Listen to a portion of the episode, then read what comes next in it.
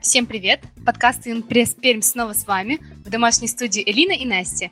И сегодня мы поговорим о том, как длительная самоизоляция влияет на взаимоотношения людей. Например, как не перессориться с семьей, находясь дома, с ней бок о бок уже неделю как минимум, как поддерживать нормальные отношения с друзьями, если они считают карантинные меры чушью и зовут вас встретиться, а вы остаетесь верны самоизоляции.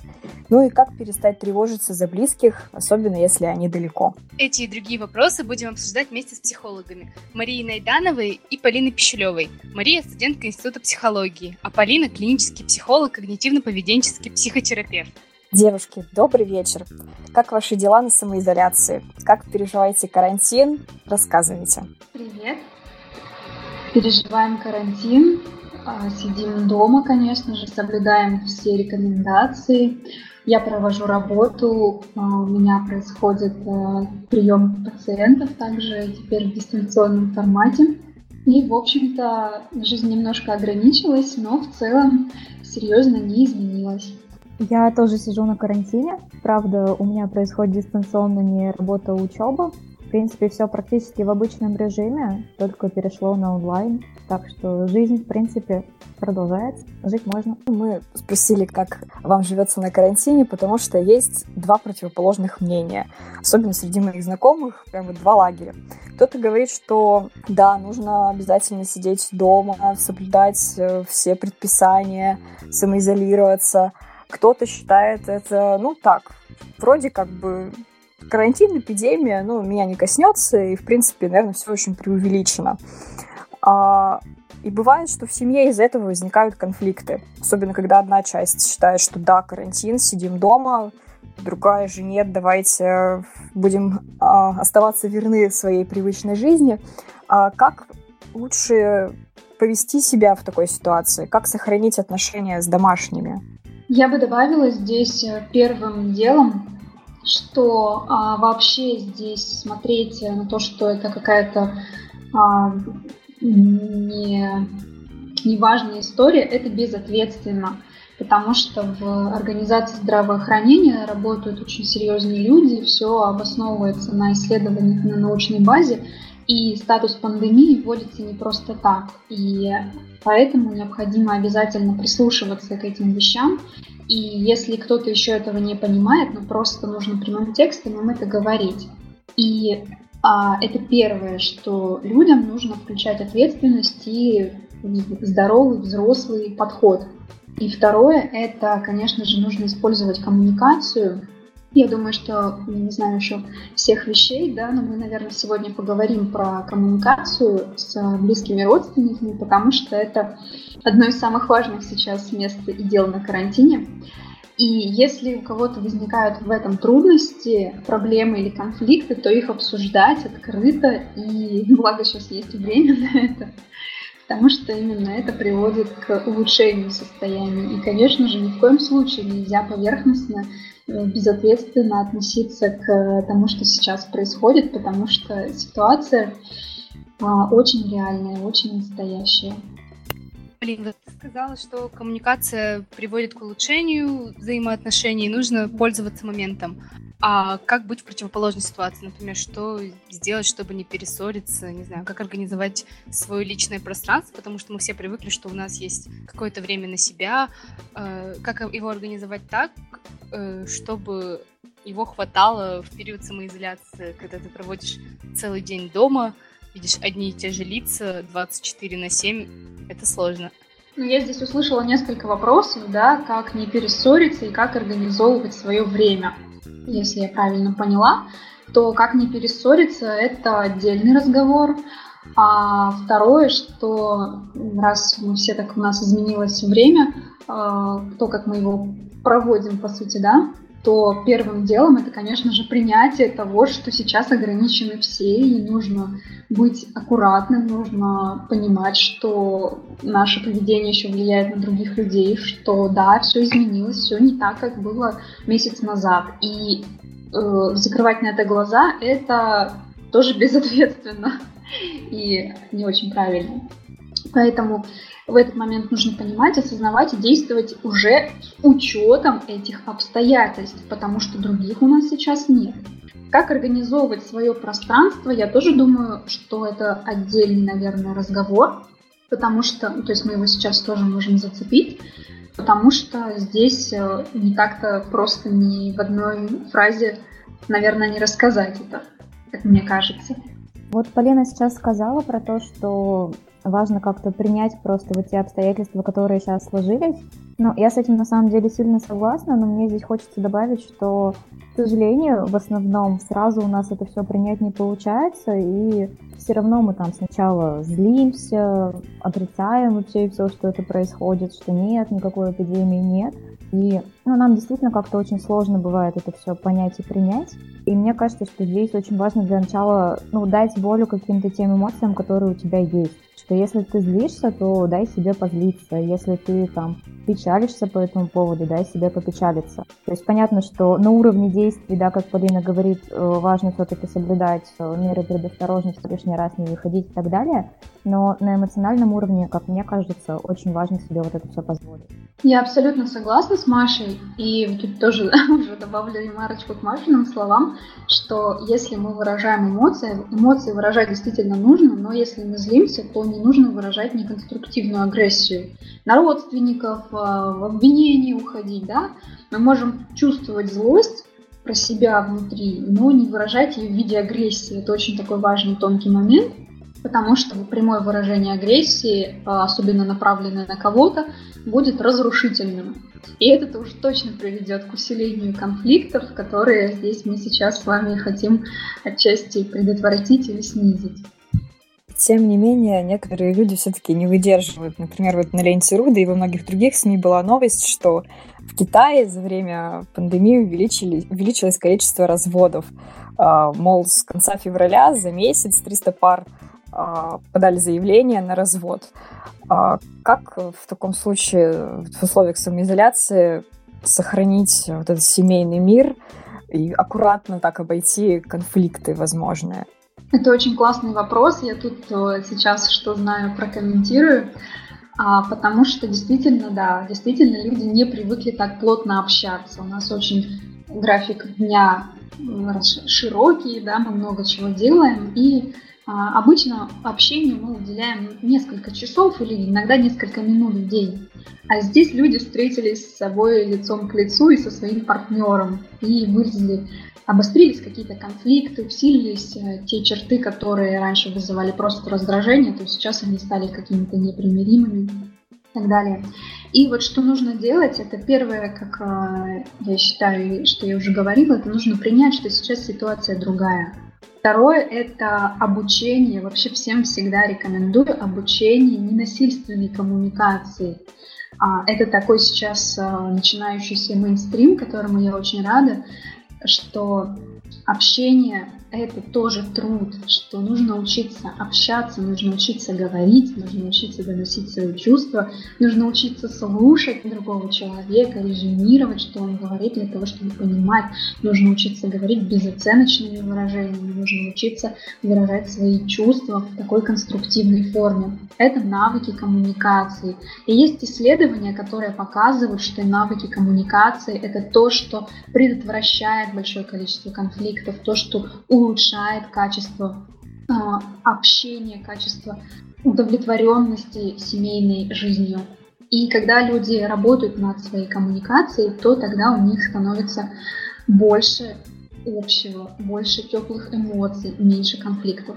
И далее, что еще важно, чтобы у каждого человека а, вот про эту ненасильственную коммуникацию я советую всем посмотреть вообще ролики о том, что это такое, и поучиться этому. Сейчас не буду все раскрывать, потому что у нас время ограничено. И еще э, следующее, что хотела бы добавить, что общение и отношения – это работа, это некоторый труд, да. И вот если мы себе там ставим ценностью общения и хорошие отношения с близкими, с партнерами, то мы должны эту ценность исполнять. То есть если мы позволяем себе на партнера кричать, язвить, обвинять его в чем-то, то тогда мы в, нашем, в нашей ситуации карантина все обострится. А если мы а, эти моменты сдерживаем, мы понимаем, что каждый шаг, каждое действие, которое мы делаем, это мы вкладываем либо в ценность хороших отношений, либо в то, что ей противоречит. И тогда получается, что каждое действие мы выбираем в какое-то либо русло, либо в том, чтобы укрепить эти отношения, либо в том, чтобы их разрушить. И вот это понимание становится для нас ключевым, что какое действие мы выберем следующим. Накричать на партнера, наорать, а в чем-то обвинить, в чем-то осудить, или же а, немножко приткнуть эти а, даже не чувства, да, а именно в поведении, в поведении выражены вот эти вот эмоции. И а, принимая то, что сейчас ситуация не идеальная, сделаем что-то, что либо не ухудшит наши отношения, либо улучшит. И последнее, что я бы хотела добавить, это про организацию своего досуга. Нужно вспомнить про свои цели, про свои задачи, про свои интересы. И особенно сейчас ими заниматься. Какие-то обучающие процессы, какие-то хобби, какие-то книги заброшенные, фильмы не посмотренные. Вот все сейчас это сделать, потому что нужно разнообразить время и провести его максимально для себя интересно. И для партнеров тоже. Я бы тут, например, еще хотела сказать про то, что э, когда ты начинаешь злиться на партнера и понимаешь, что вот тебя там уже скоро сорвать, тут еще важно подумать и понять, а про что ты сейчас злишься, потому что э, на самом деле сейчас за счет вот этой вот эпидемии, да, карантина, вот что происходит, мы сами находимся постоянно там и тревоги, стресса, нервничаем, и очень часто когда мы думаем, что мы злим на партнера, на самом деле мы злимся там не на него, да, и, ну, не на кого-то из семьи, а злимся просто про ситуацию, и может там произойти какая-то абсолютная мелочь, с которой у нас все срывает крышу, просыпается дракон, и хочется все на свете разнести. Но тут важно себя как-то затормозить и действительно спросить, я сейчас про что злюсь на самом деле? И если я злюсь про другого человека, который находится рядом, то тут, да, уже, как говорит Полина, стоит каким-то, ну, добрым, что ли, языком с ним разговаривать и безоценочным и так далее. А если это все-таки про ситуацию, говорить ничего, ну, по крайней мере, И еще про что хотела сказать тоже тут, что здесь еще, как мне кажется, часто конфликты возникают из-за того, что, да, действительно мы оказываемся на одной территории, и многие сейчас из дома работают, особенно ноутбук на семью, ну или там пару-тройку человек, то у нас даже вот из-за этого могут возникать какие-то конфликты по поводу того, что, а, что сейчас важнее поделать, не знаю, ребенку поучиться или родителю поработать. То есть здесь важно как-то договариваться просто про пространство, про время, и выстраивать какой-то график, когда кто чем так, чтобы мы друг другу при этом не мешали. Маш, спасибо Маш, спасибо большое, что ты сказала про то, э, про то, как, наверное, делить, когда у вас один ноутбук, потому что у меня в семье примерно то же, то же самое. И с сегодняшнего дня мы начали учиться в университете на дистанционке, и как бы мне нужен ноутбук, маме нужен ноутбук, потому что началась рабочая неделя, младшему брату тоже нужен ноутбук, и мы сегодня сидели и думали, как же нам всем не перессориться на почве техники. Спасибо. А, хорошо, мы поговорили о семейных парах, а теперь мне интересно про, про другое. А, а как, наоборот, сохранить, например, связь со второй половинкой, когда единственная форма общения сейчас — это онлайн-звонки, переписки, а хочется, не знаю, увидеться, встретиться, пообниматься? Как быть, что делать? Может, есть идеи? Вот, писать, звонить, связываться по сети и все. И нужно перенести то, что сейчас нельзя пообниматься и поцеловаться и увидеться лично. Просто вот сейчас такая ситуация, и нужно это тоже принять, никаких других вариантов сейчас нет. Опять же, конечно же, можно это сделать, будет некоторый риск, будет некоторое повышение а, вот этого саботажа общего режима, Конечно, все возможно, но как взрослые люди должны нести ответственность за свои поступки. И я полагаю, что сейчас меры введены не просто так, и поэтому стоит э, отложить все свои желания, а, которые противоречат э, одной глобальной цели, и подождать просто. Ну, кстати, с друзьями тоже может возникнуть э, такая ситуация, Особенно, а, когда получается так, что некоторые обижаются, что долго не отвечаешь. Вроде как бы сидишь дома и даже в сети, а ты просто занят рабочими делами, учебными делами, какими-то домашними. И тебе а, ты понимаешь, что тебе не хватает времени, чтобы просто пообщаться с друзьями. А, вот как вот этот парадокс, можно, не знаю, тоже от него избавиться? Вроде бы сидишь дома, но ты все это время посвящаешь работе, учебе и задвигаешь личную жизнь, получается. Возможно, нужно позволить себе того, то, что мы все не можем успеть. То, что сейчас что-то останется на втором плане, что-то перейдет на первый план, и это нормально. Да, в этом парадокс, но come on, наши ресурсы ограничены, в том числе временные, и надо всегда что-то выбирать.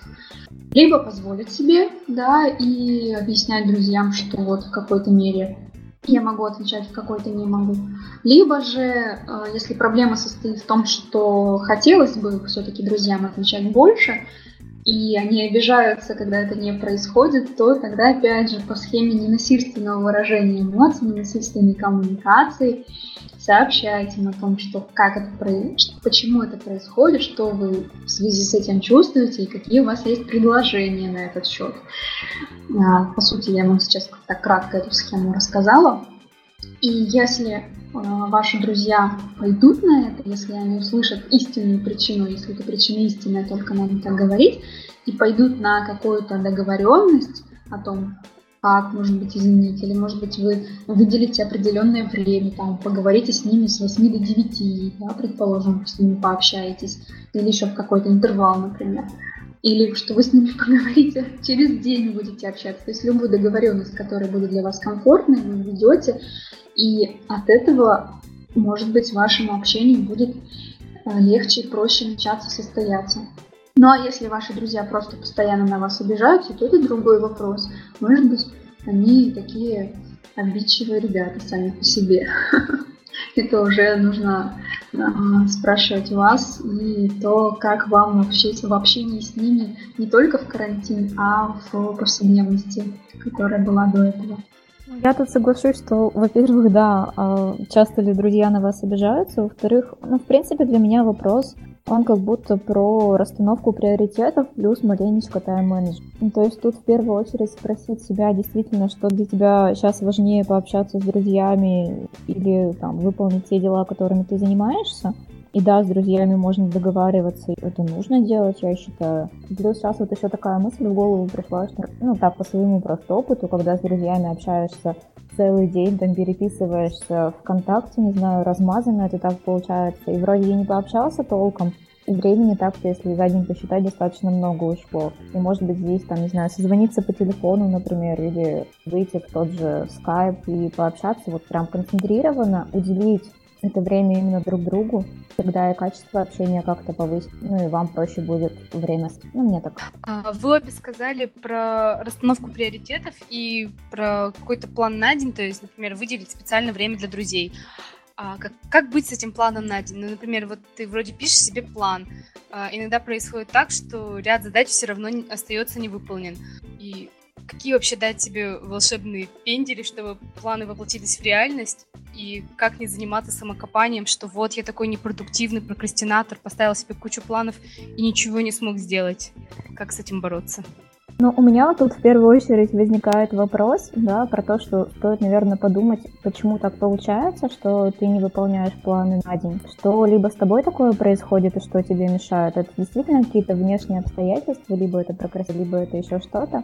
Или, может быть, ты просто слишком много себе целей на день поставил, тогда, возможно, стоит как-то реальнее расширить силы. Ну, это во-первых. А во-вторых, вот про прокрастинацию. Сейчас, по крайней мере, мы вроде как все находимся дома, на кухне, у нас как бы должно стать больше времени, но по факту, во-первых, времени больше не стало, во-вторых, э, мы сейчас находимся многие в таком эмоциональном состоянии очень сложном, что нам трудно даже выполнить те действия, которые мы выполняем обычно. Благодаря тому, что мы на карантине, действительно, сейчас многие еще больше от себя требуют. И вот, на мой взгляд, сейчас важно дать себе каким-то образом отдохнуть. Если там тебе хочется поваляться, поваляйся. Ну, то есть понятно, что если у тебя учеба, работа, вот этот вот обязательный минимум ты, конечно, должен выполнять, но в остальное в свободное время, мне кажется, сейчас важно дать себе отдохнуть. Потому что мы реально все на стрессе, и просто вашему потом, когда вы дадитесь проваляться, посмотреть сериальчики, ну, просто чем-то приятным. Через какое-то время, может, там, через полторы, у вас энергия восстановится, и тогда уже с новыми силами снова в бой.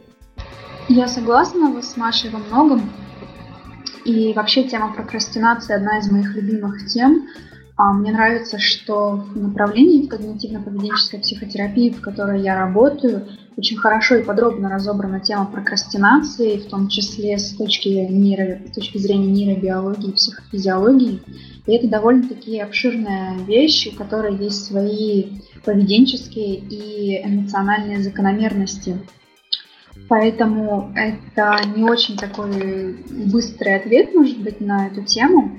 Я а, согласна с Марией по поводу того, что нужно а, ставить вот эти вот, а, точнее, задавать себе вопрос, да, насколько правильно я ставлю так много планов.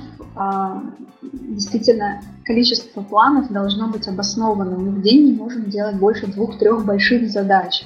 Если мы их оставили 6, то мы расстроимся из-за того, что мы этого не сделали.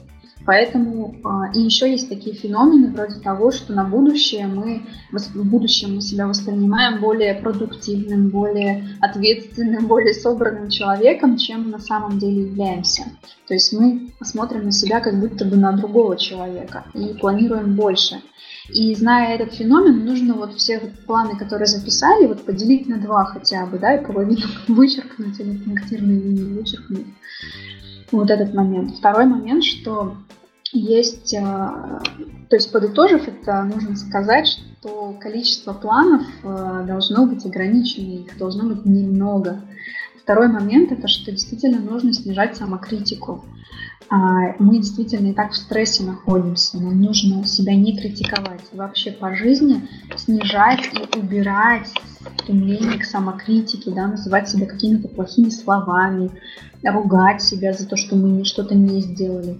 Потому что это внутреннее наказание. Наказание оно нам не помогает двигаться вперед, оно помогает убрать нежелательную форму поведения, но оно в данном случае не убирает какую-то нежелательную форму поведения, потому что мы его используем для поощрения. А поощрение как такового не происходит.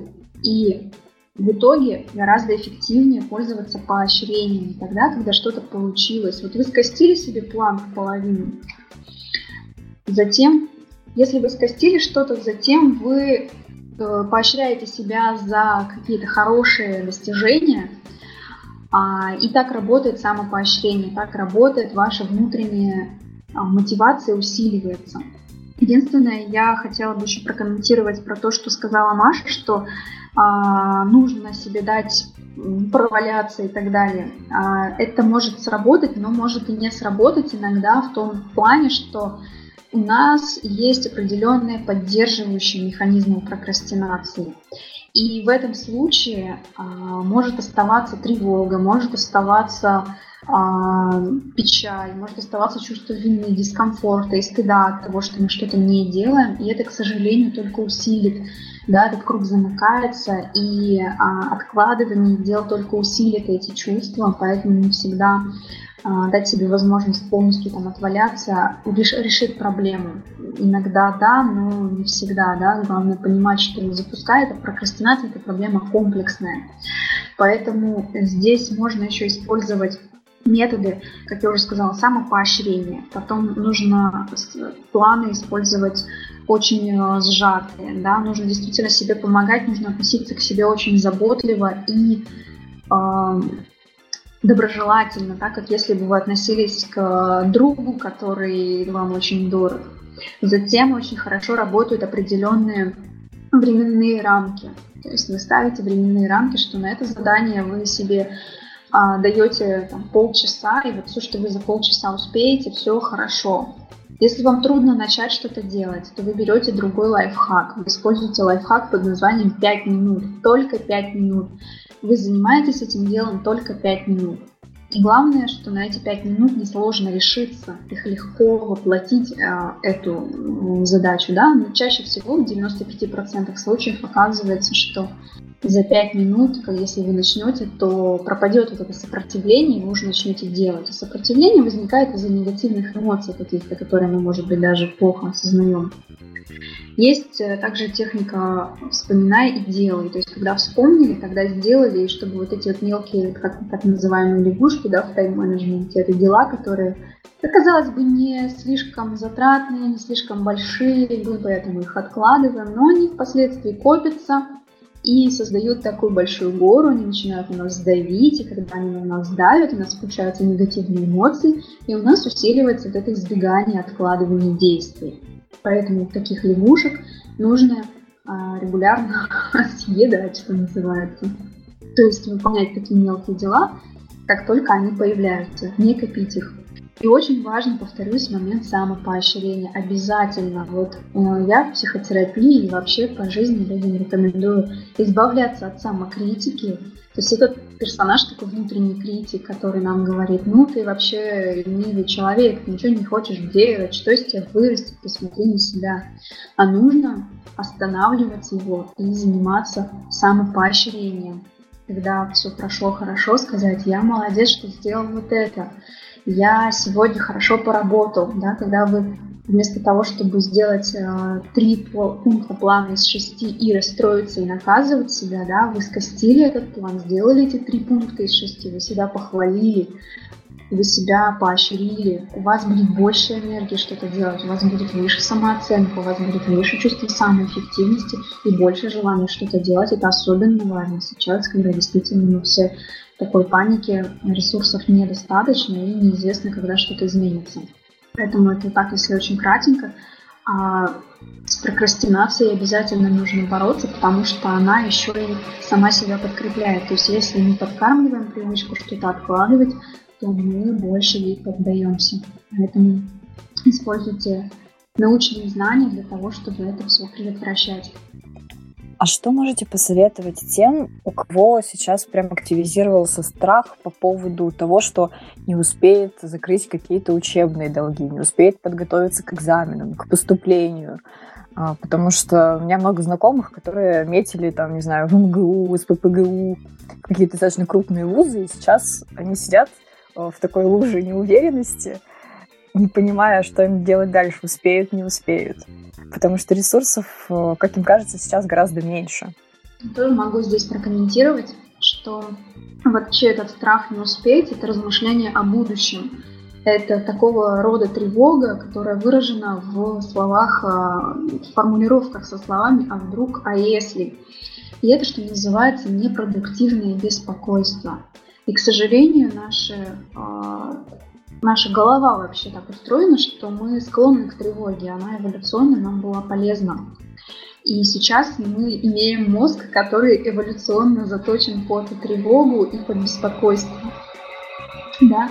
Но если раньше это было а, жизненно важным процессом, те наши предки, которые были более беспокойны, более тревожны, они а, убегали от тигров быстрее, больше делали запасов на будущее, меньше сталкивались с незнакомцами и с а, большей вероятностью выживали. Поэтому они передали свои гены. То сейчас это уже не так а, жизненно важно, да, и поэтому наш мозг, который был заточен под тревогу, нам играет с нами сейчас злую шутку.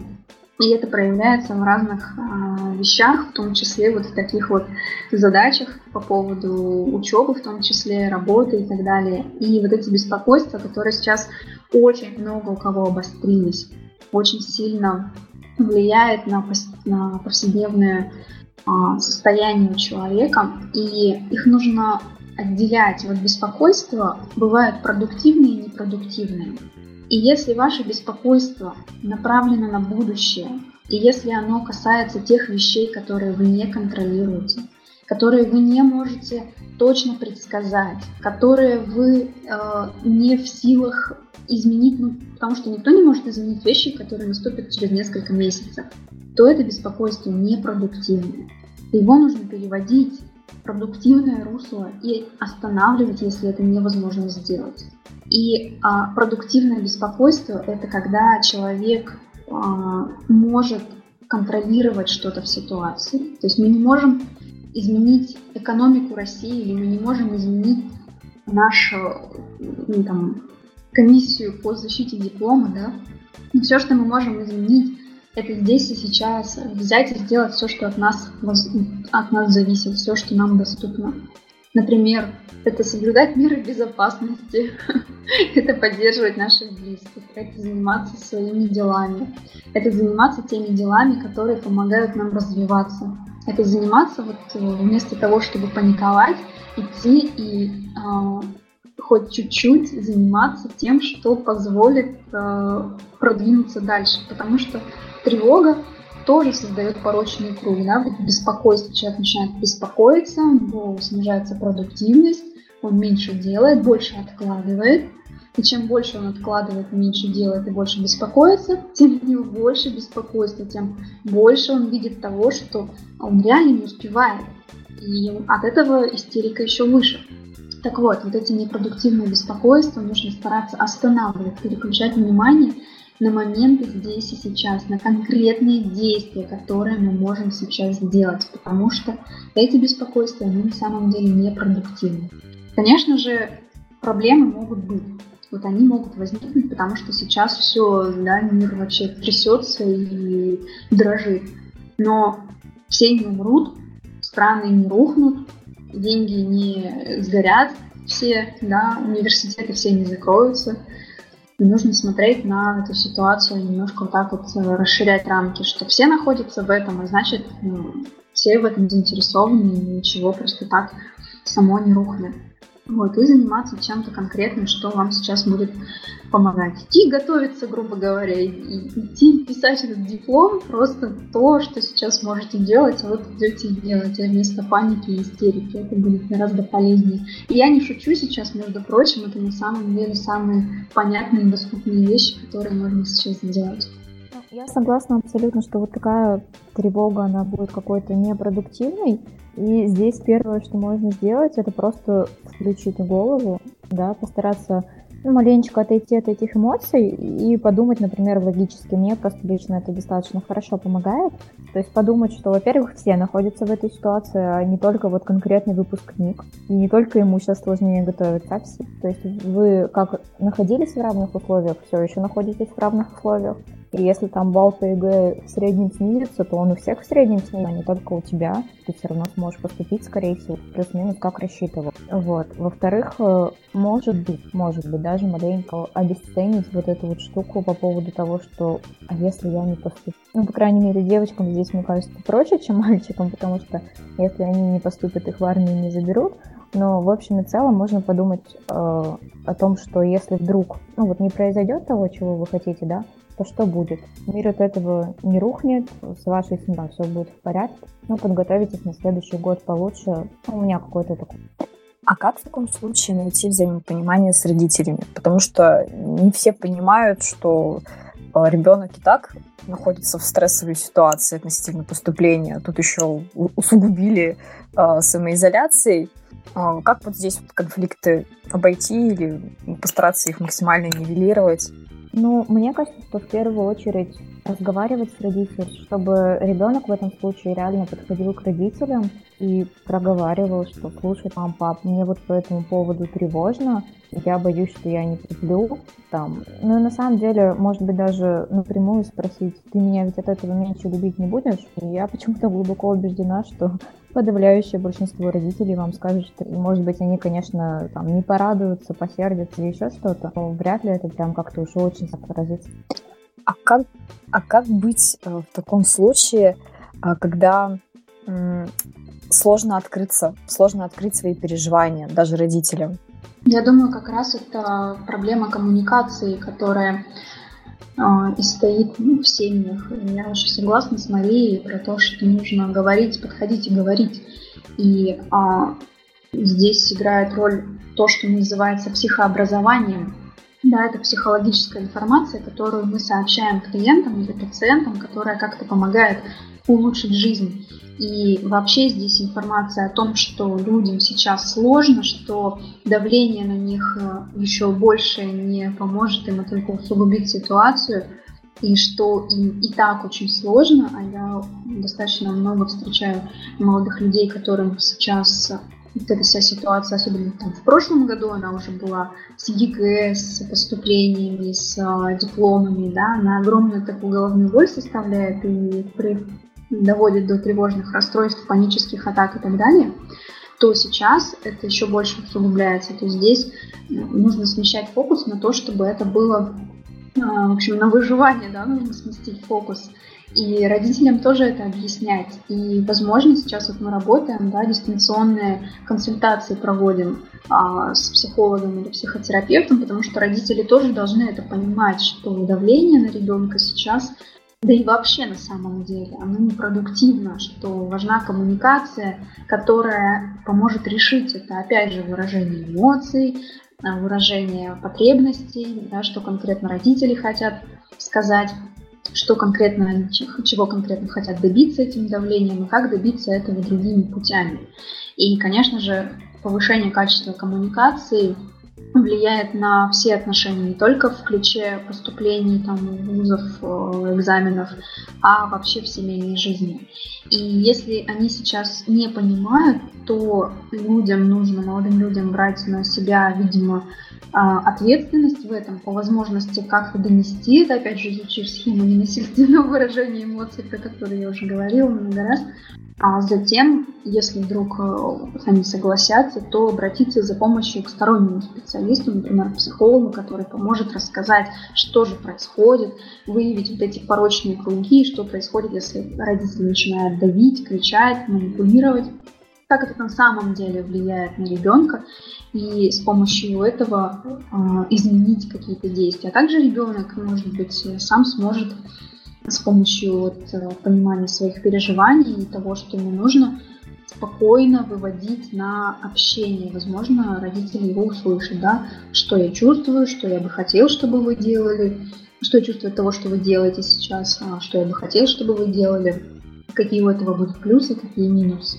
Если есть понимание, что конкретно может это, а, какие конкретные предложения здесь могут повлиять на это дело, то это очень замечательно. Если проблема в коммуникации в семье слишком большая, то тогда за помощью к специалистам лучше обращаться. Я вот на самом деле сейчас думаю, что здесь может быть еще даже не только там, что вот мне сейчас так-то так-то, да, а как будто бы какой-то прям запрос на поддержку от родителей, что ли, есть. Как будто важно прям сказать родителям о том, что, слушай, мне сейчас очень важно, чтобы ты меня просто поддержал. Ну, желательно, если вы там сможете еще сообразить, как именно вы хотите, чтобы вас поддержали, словами или обняли, именно для каждого по-своему. Ну, какая-то такая мысль. А как вы думаете, на чем сейчас стоит сфокусировать свое внимание, чтобы потом было легче вернуться к нормальному образу жизни и спокойно войти в, рабочие, в рабочие и учебные будни? Ну, мне кажется, здесь адекватнее всего стараться более-менее сохранять тот режим, который у вас был.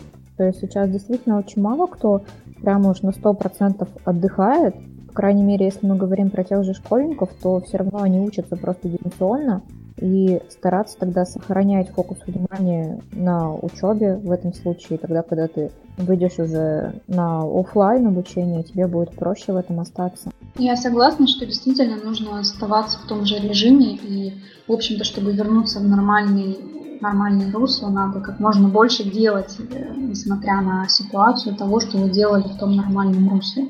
И да, не рассматривать это как такой отдых или как наоборот истерику, а все, что сейчас вам доступно, все в том же режиме и делать, не отлынивать очень сильно, но обязательно отдыхать, чтобы восстанавливать ресурсы. И если есть сейчас эта возможность, да, например, можно на час дольше спать, это тоже будет полезно. Или делать что-то, что будет приводить к лучшему состоянию организма, тела, обязательно заниматься спортом, хотя бы дома упражнениями какими-то. И так постепенно. В общем, чтобы вернуться обратно, не надо сильно уходить далеко от этого, и тогда будет легко вернуться. Ну и на такой ноте продуктивности мы будем постепенно завершать а, нашу беседу. Завершим мы ее блицем.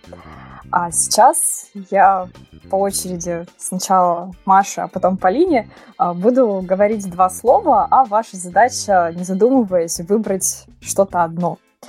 А, ну что, приступим. Маша, карантин или самоизоляция? Самоизоляция. Удаленка или офис? Удаленка. Поспать или поесть? Поспать. Хорошо, спасибо. Полина, теперь э, давай с тобой. А, сериал или самообразование? Конечно, сериал. Zoom или Skype? Zoom. Маска или антисептик? Антисептик. Отлично, спасибо за ваши ответы. Илина, наверное, сейчас тебе слово. Подключайся. Маш, Полин, спасибо вам огромное за беседу. Вы нас успокоили и дали хорошие советы. Э, теперь мы знаем, как нам жить в эпоху пандемии и самоизоляции. Еще нам хочется поблагодарить сообщество ITV, которое помогает нам с этой записью. Подкаст ITV — это подкаст про IT для всех желающих узнать об этом больше. Подкаст нужно слушать с первого выпуска и без пропусков. Ссылка будет в описании. А, оставайтесь с нами, слушайте нас ВКонтакте, не болейте и самоизолируйтесь с пользой. Всем пока! thank you